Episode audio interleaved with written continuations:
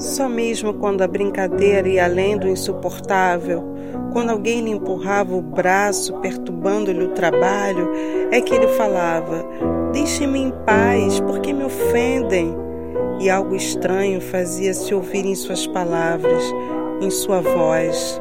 E ouvia-se algo que predispunha tanto para a compaixão que um jovem, novato no serviço, que a exemplo dos colegas ia se permitir zombar dele, deteve-se de repente como que comovido, e desde então tudo lhe pareceu mudar, assumir um novo aspecto. Algo como uma força sobrenatural o afastava dos colegas que há pouco conhecera e tomara por pessoas decentes e civilizadas. Depois vinha-lhe a imaginação nos momentos mais alegres a imagem daquele funcionário baixinho, de fronte calva, com suas palavras penetrantes Deixem-me em paz, porque me ofendem. Nestas palavras penetrantes, outras palavras ecoavam: Eu sou teu irmão. O pobre rapaz levava as mãos ao rosto e mais tarde, muitas vezes em sua vida, ele estremeceria ao perceber o quanto há de desumano no ser humano.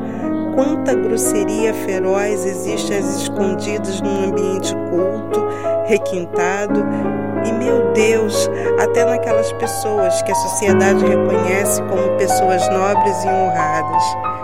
Seria difícil encontrar uma pessoa tão envolvida com sua função. Isso ainda diz pouco. Ele trabalhava com zelo.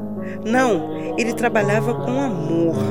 Naquele infindável transcrever, ele vislumbrava algo como um mundo seu, mais diverso e agradável estampava no rosto uma expressão de gozo.